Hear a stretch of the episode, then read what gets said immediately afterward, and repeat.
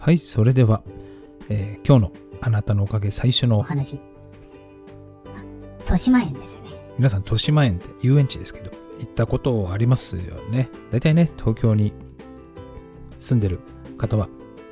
あ遊園地といえば後楽園とかね豊島園とかなんだろうあと東武動物公園とか読売ランドとかがあるのかなでね、まあ、今年の8月31日に豊島園がですね閉園してしまうということでまあそれを機にちょっと今日は豊島園でのね、思い出を話そうかなと思います。もうね、20年以上行ってないですね、豊島園ね。まあ、行ってたのってやっぱ高校から20代半ばぐらいまではデートとか、まあ、夏になればね、プールとかね、よく利用してた気がするんですよね。僕はあの東京のま下町、東側のね、人間なんですけども、東側の人間としてはですね、まあ、プールといえば、まあ、東京マリンか豊島園が思い出の場所じゃないかなとは思うんですけども、いかがですかね下町、まあ、東側の人はね。東京マリンといえばね、今もう西新井にあったんですけども、今はね、確かマンションになっちゃってると思うんですよね。高校の頃なんかね、もう自転車で行きました、友達と。で、そうやってね、高校生の時に行った時もね、フリーホールっていうね、あのーもうまるで垂直なんじゃないかっていうような、こうまっすぐね、滑り落ちるスライダーがあるんですよ。それをですね、みんなでフリーホールとか言いながら滑り落ちた、ね、思い出ありますけども、サマーランドはですね、まだちょっとその当時は遠くて行けなくて、車に乗るようになってからサマーランド行ったりしたかな。まあ、今日はね、あの、豊島園の思い出なんで、あのまあ、まず2つあるんですけども、まだね、実家に住んでいる頃の話なんで、だいぶ前ですね、もうね。でその頃、仕事から帰ってきて、夜の11時ぐらいからテレビを見てたんですよ。当時ね、ときめきメモリアルがプレイステーションで流行ってて、僕もね、プレステで初めて買ったソフトがときメモだったんですね。まあ、その番組では、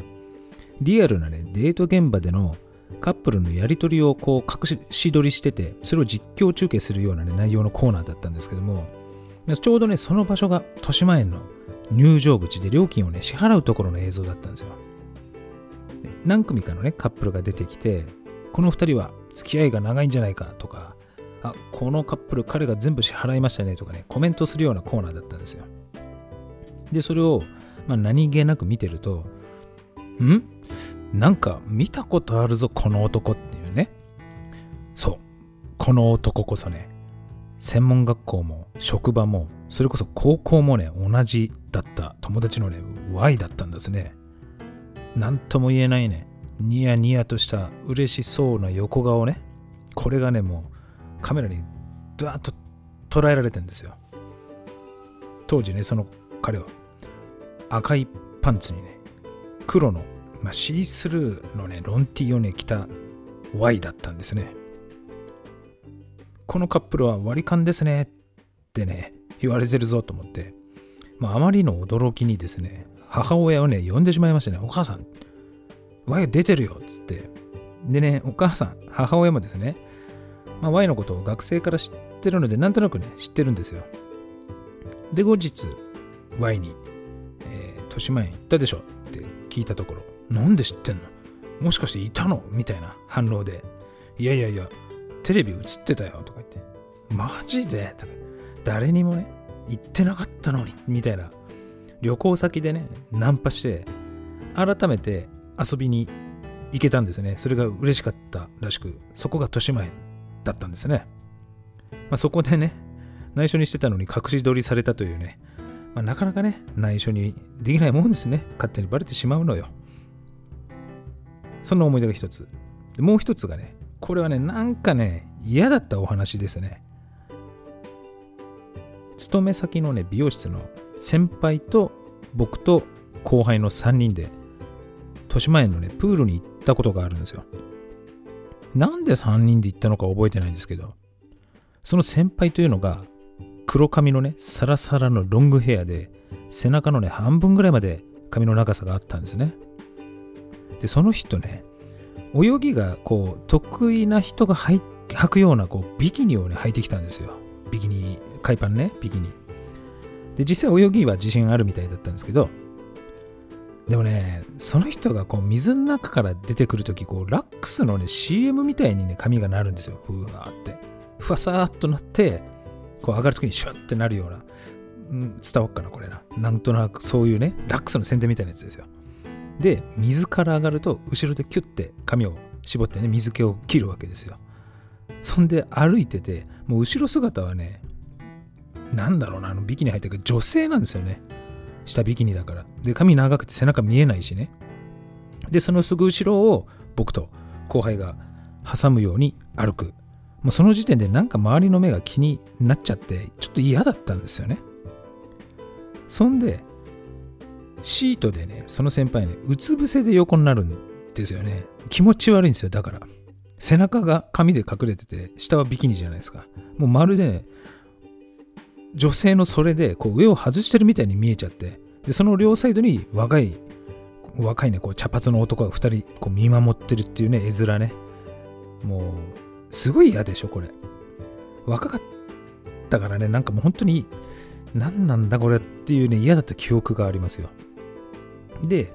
プールのね後にそのままじゃ遊園地バイキング乗って行こうぜみたいななって。でねそのロン毛だからその先輩はロン毛だから乾かすのにね、まあ時間はかかるわでね、やっとこそ出てきて、じゃあ乗りましょうよっつってバイキング乗ったらですね、その先輩も今度は大絶叫ですよ。もう、止めてとか、やめてとかね、もうひどいんですよ。もう恥ずかしいぐらい。もうね、苦手なら言ってくれればいいのになと思ったんですけど、まあ本当に受けたっていうね、話なんですけども、まあその先輩には今もね、年に2回ぐらい会うんですけど、またね、それにしてもこのね、閉園というね、ことを聞いて、昔を思い出すきっかけになったんですけどもね、またこのネタで、会った時にこう笑い話ができるなということでね、ありがとうございました、豊島園。が、しかし、しかしですよ、豊島園。僕のね、家の近くに、まあ、よく飲んだりする、こう、ターミナル駅があるんですよ。北んじゅっていうね。で、そこにもですね、実は豊島園があるんですね。僕もね、もうすでにそこは何回か遊びに行ったこともあるアミューズメントパークなんですけども、そこはですね、そこの豊島園は、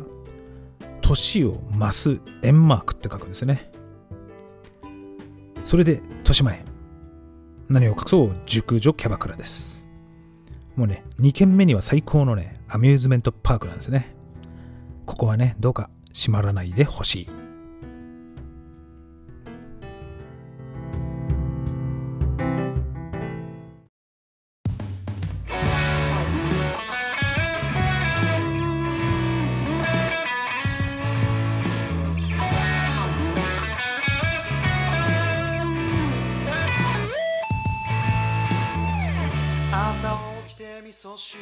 はようございます。荒川区三河島からお届けしてます。この番組は声の配信で荒川区の地域活性化を応援するポッドキャスト番組あなたのおかげです。パーソナリティは荒川区中高年アイドルの田中直樹がお送りしています。本業は荒川区三河島と江東区森下でヘアサロンを経営しています。番組では荒川区関連情報で気になったことをピックアップしてお話ししたり小さなお店の経営話やお客様との楽しい会話の気づき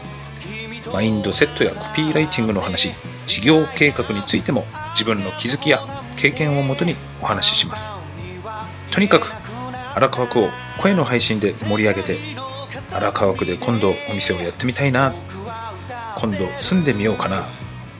休みの日に散歩でも行ってみようかななんて思ってもらえたら嬉しいです。あなたのおかげは荒川区を声で楽しく盛り上げていきます。それでは今日も最後までどうかお付き合いください。あなたのおかげあなたのおかげ。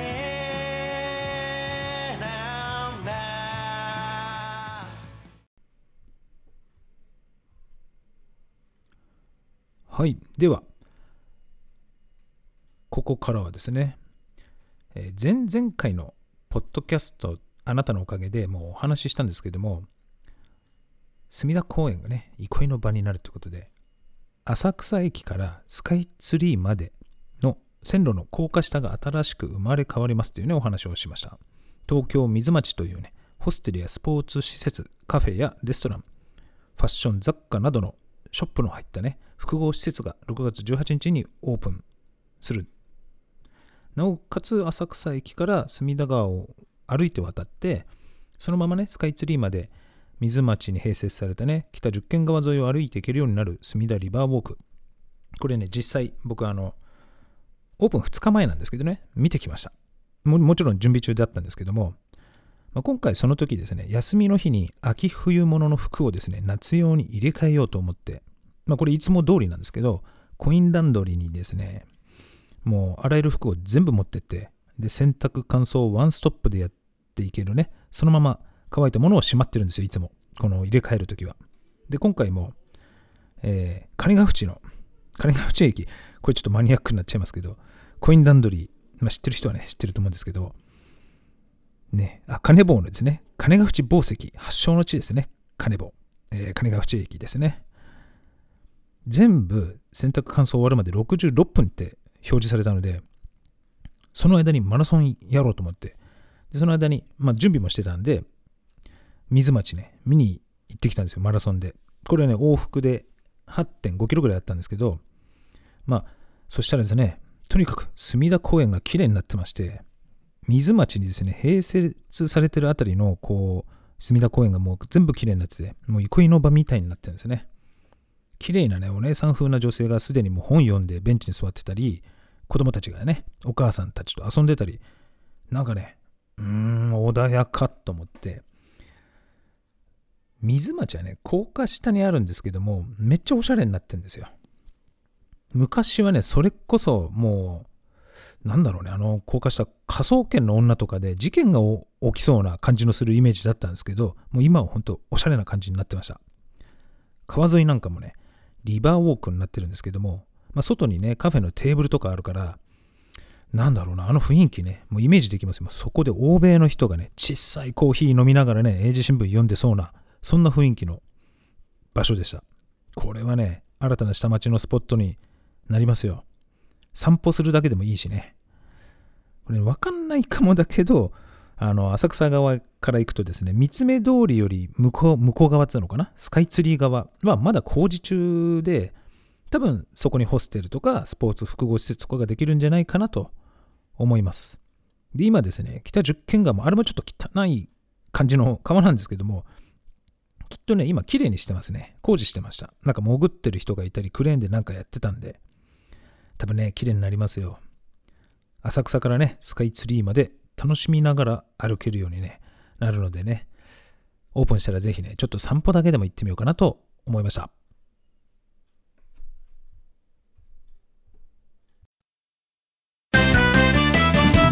この後深夜3時からは DJ 鈴研深夜の無駄話。AM 深夜ラジオらしくコミカルなフリートークみんなで作るボイス大喜利など楽しいコーナーが盛りだくさん。寝る前の30分笑いで素敵に一日を締めくくりましょう。DJ 鈴研深夜の無駄話。スプーンアンカーをキーステーションに様々なプラットフォームで配信中。ハードル上げすぎじゃね？それな。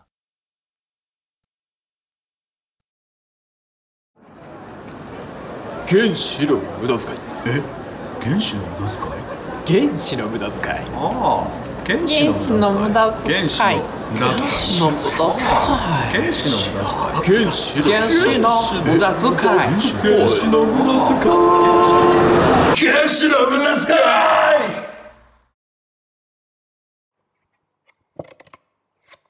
はい。それではここからは荒川区ニュースです。荒川区にお住まいの方はもちろん最後までお聞きください。荒川区に住んでなくてもぜひね、最後まで聞いて荒川区に興味を持っていただけたら嬉しいです。え最初のですね、ピックアップは荒川区の広報から、え交流都市福島市桃の販売のご案内ということで、えー区役所前の公園展示場にて桃の販売会を開催しておりますが、今年は、えーコロナウイルスの、ね、感染症予防のため、事前予約による引き渡しでの販売を行います。福島市の主力品種、暁を販売しますので、この機会にぜひご予約くださいということで、えー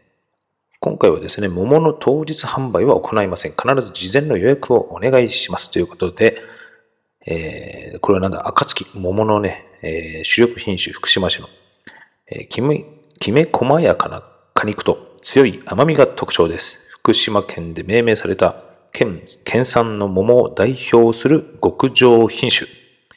えー6玉入り 1.5kg を1200円税込みですね。で、それと、もう一つの種類が10から11玉入りで 3kg、えー3000円税込み。えー対象は区内在住や在勤の方。えー申し申し込み期間はですね、令和2年6月26日金曜日までっていうことです。え荒川区のですね、ホームページの方に申し込み先、えー事前予約表っていうのもありますね。これをまず多分、えーお願いしてくださいってことですね、最初にね。で、引き渡しは、えー7月の28日火曜日、え場所はサンパール荒川3階の小ホールということで、え引き渡し時間はですね、人の混雑を避けるため、地区ごとにご来庁くださいますようお願いいたしますと。地区ごとにですね、え受け渡しの時間が書いてありますね。えーいいですね、果物。僕はですね、なんつうんですかね、まあ、食べ物の中で一番、まあ、果物好きなんですけども、特にアメリカンチェリーが大好きです。えー今の時期ですとね、コストコとか行って、えーでっかいパックに入ったアメリカンチェリーをね、2箱ぐらい、えー毎年ね、買ってます。それを朝昼、昼は食べてないか、朝と夜ね、食べるのも結構好きですね。はい。じゃ次は、えー、ゆいの森荒川、えー図書館ですね。各図書館の6月19日金曜日からの段階的なサービス再開のお知らせ。えー本日6月19日金曜日からですね、段階的に、えー、ゆいの森荒川や各地域の図書館、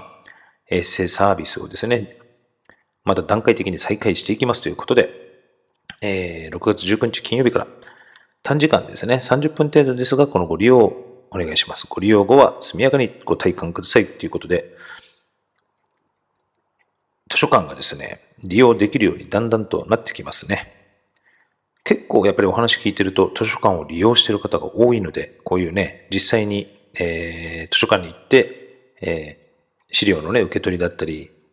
できるのは楽しみなんじゃないかなと思います。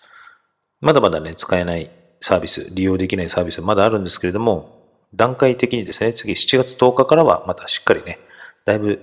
閲覧席の利用とか、パソコンの利用とかですね、コピー機の使用とか無線 LAN の利用とかだんだんとできるようになるようです。あとですね、まあ、7月10日からですが、えー入用時の一時預かりサービスを再開しますということで、これをですね、結構この一時預かりを利用してカットにね、お店に来ていただいているお客さんもいらっしゃいますので、これね、なかなかいいサービスだと思いますのでね、ぜひ7月10日からですけどね、利用できたらいいなと思います。はい。今回はね、ちょっとじゃんじゃんいきますよ。次、えー、アラボー、アラミーのオリジナルグッズ紹介ということで、えー、アラボーとですね、アラミーのぬいぐるみ、えー、これが販売してますということで、えー、これはあの、あれかな？荒川区役所の本庁舎地下売店で売ってます。あと、宵の森荒川1階カウンターで売ってますね。ぬいぐるみと、あと T シャツ、そしてポロシャツですね。今回ですね、僕もあなたのおかげで、あの、イラストの方でですね、アラボーとアラミーを、えー、利用の、なんつうんですか、このイラストを利用できるようにですね、申請許可を取りまして、えー、許可証をですね、と、取りましてね、まだ届いてないんですけども、どうやら許可が降りていただきましたので、えー直近でね、えーイラストを作って、荒川区でね、お店やってたり、個人事業主だったり、えフリーランスの人だったりですね、何か活動されてる方と一緒に、えーラジオ投稿したいなと思いますので、ぜひね、その、こうイラスト作りますから、ぜひ、えー一緒にね、ラジオトークしましょうということで、アラボーとね、アラビーの販売中のグッズっていうことね、紹介しました。最後に、えーこれはですね、これ面白いです。荒川銭湯スタンプラリー開催ということで、6月15日から7月31日の間にですね、荒川区内の銭湯4カ所巡って、えースタンプなのかなシールを集めると、オリジナルタオルをプレゼント、先着1200名様ということで、これですね、オリジナルタオル、バンバンとビバノンっていうね、イラストのついたオリジナルね、特製タオルをプレゼントということで、荒川区内のですね、スタンプ4つ、銭湯4つ巡って、スタンプを集めると、このタオルがもらえるそうです。これですね、僕ちょっと思うんですけども、荒川区はですね、特に銭湯がすごくたくさんあるなと思って、お店の周りのですね、もう自転車があれば、もう6、7分以内に行けるような銭湯、僕5個ぐらい知ってるんですよ。なかなかね、ないと思うんですよね。自分家の周りに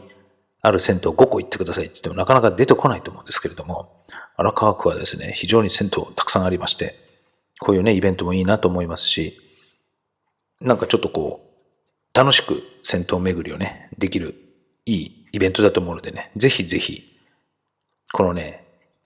スタンプラリーを利用して、銭湯巡りをしてみてはいかがでしょうか。ということで、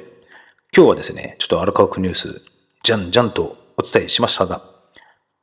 今日はこの荒川区ニュースこれで終わります。そんで、あなたのおかげも、えー、このコーナーでね、今日は終わりにしたいと思います。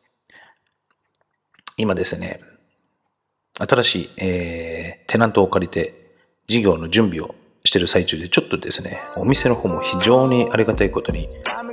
もう3週間ぐらいずっと満席状態で、ちょっと忙しいんですけれども、頑張ってね、なんとか乗り越えて感染対象、感染予防対策をしながらね、しっかりとやっていきたいなと思います。またね、このあなたのおかげでも、そのね、新しい事業のね、コーナー、ちょっと紹介コーナーみたいなのを何個かやって、そこで働く女性スタッフと、えー、ちょっとね、ホワイトニングなんですけどもね、内容は。セルフホワイトニングのね、こうホワイトニングすることによってみたいなお話をね、ちょっとしていけたらなと思うんですけれども、ぜひぜひね、そんなのも聞いてやってください。それでは、あなたのおかげ、今日はこれで終わりにいたします。最後まで聞いていただいてありがとうございました。また来週お会いしましょう。さよなら。